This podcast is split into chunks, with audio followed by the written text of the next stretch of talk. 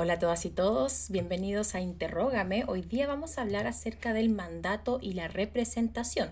Tengan en cuenta que no vamos a tratar el contrato de mandato o la institución de la representación completamente, sino que vamos a hablar de la relación que existe entre el contrato de mandato y la representación. Bien, vamos a el concepto de cada uno. Yo creo que podríamos partir por ahí, ¿no es verdad? El mandato se define como aquel contrato en el que una persona confía la gestión de uno o más negocios a la persona del mandante por su cuenta y riesgo, ¿no es verdad?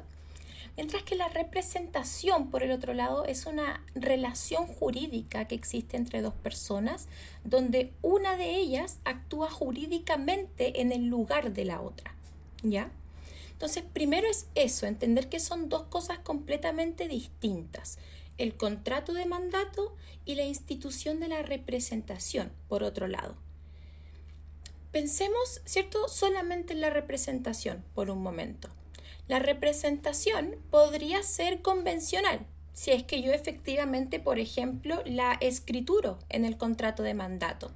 Y ahí ha nacido la representación convencional a propósito del contrato de mandato. Pero sabemos que no es la única forma en que puede nacer la representación, porque la representación también podría ser, por ejemplo, legal, como la que tiene el padre que tiene a su hijo, cierto sujeto bajo su patria potestad, también tiene la representación judicial y extrajudicial de su hijo.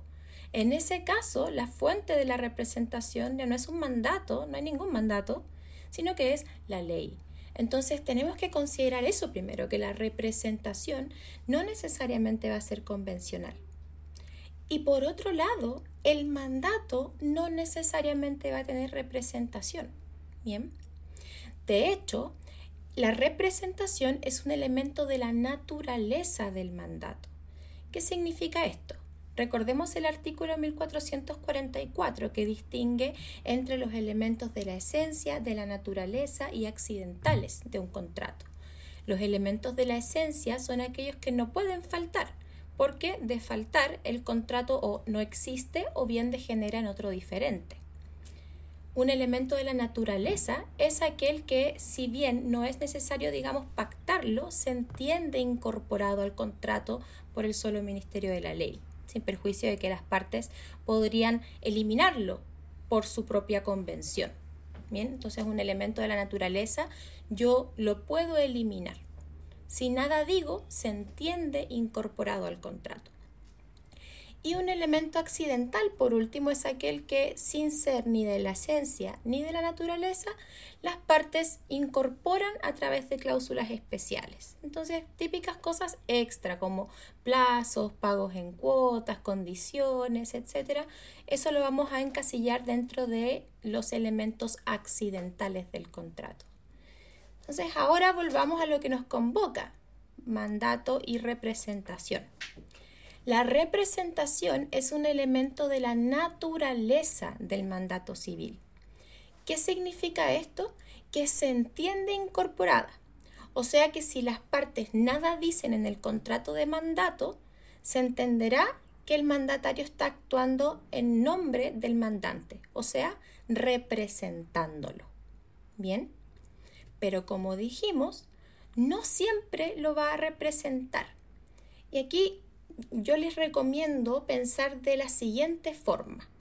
Podríamos estar frente a un mandato sin representación, así lo estudiaba yo al menos, así me lo aprendí, por voluntad o contra la voluntad de cierta forma del mandante. Ya esto no está en ningún manual ni ningún apunte de esta manera, es la forma en que yo me lo aprendí. ¿Por qué? Porque en el primer caso, con la voluntad del mandante, nos estamos poniendo en el caso de que Expresamente se señala en el contrato de mandato que el mandatario va a actuar a nombre propio. Recordemos que la representación es un elemento de la naturaleza. Si nada digo, se entiende que hay representación, pero puedo eliminarlo por cláusula expresa. Y eso es lo que yo estoy haciendo, ¿no es verdad? En esta primera parte. Estoy diciendo el mandatario va a actuar a nombre propio, no va a actuar representándome, no va a actuar a mi nombre. Y ustedes se pueden preguntar, ¿para qué me sirve eso? ¿Para qué me sirve tener un mandatario que no me represente? Y la verdad es que pueden haber muchas situaciones en que eso podría ser útil. Pongámonos en el caso que siempre ponen los manuales, que es el caso, ¿cierto?, de que yo quiero comprar, por ejemplo, una casa. Bien, y esta casa eh, es de mi prima y había estado en mi familia durante muchas generaciones.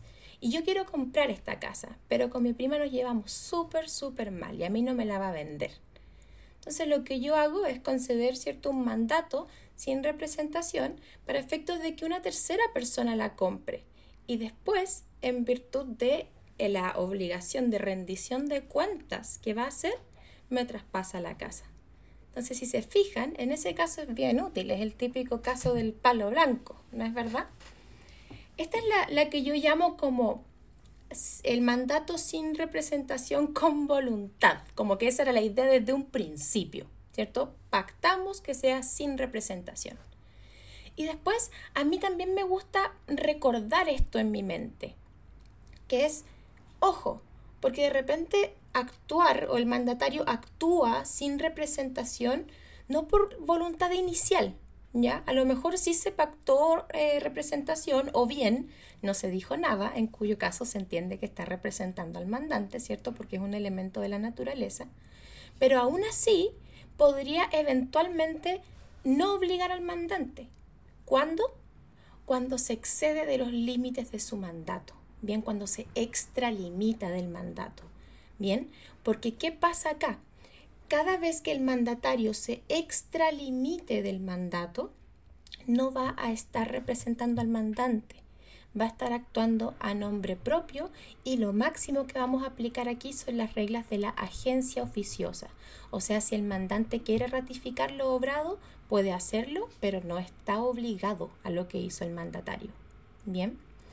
Entonces, mucho ojo ahí. Yo creo que estas ideas las podemos resumir de la siguiente forma. Primero, consideremos, por supuesto, definición de contrato de mandato y definición de representación. Eso es lo primero. Segundo paso, escriban la representación es un elemento de la naturaleza del mandato. ¿Qué significa esto? Si las partes nada dicen, se entiende pertenecerle. Además significa una segunda cuestión, que es, si bien se entiende pertenecerle, las partes pueden eliminarlo por cláusula expresa. Diría que ese es el segundo paso. Tercer paso sería cuando el mandatario actúa sin representar al mandante. Y ahí está eso que yo les mencionaba, ¿cierto? Que está como esto que, contempla el código, que es eh, el mandato sin representación, que es este, esta situación que yo les decía, donde de un principio nos ponemos de acuerdo en que tú no me vas a representar, después me vas a pasar las cosas, ¿cierto? Y estaba el segundo caso que ya no es tan, tan ideal, ¿cierto? Que, que es el caso de que el mandatario se extralimita. En esos casos tampoco va a estar representando al mandante.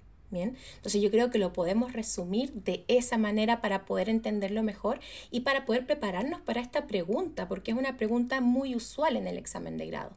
Entonces, primero, concepto del contrato y de la representación. Segundo, saber que la representación es un elemento de la naturaleza del contrato de mandato civil.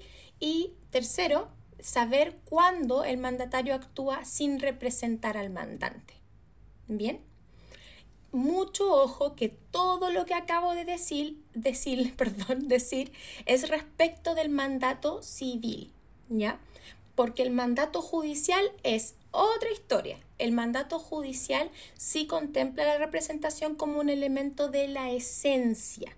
No puede haber mandato judicial sin representación.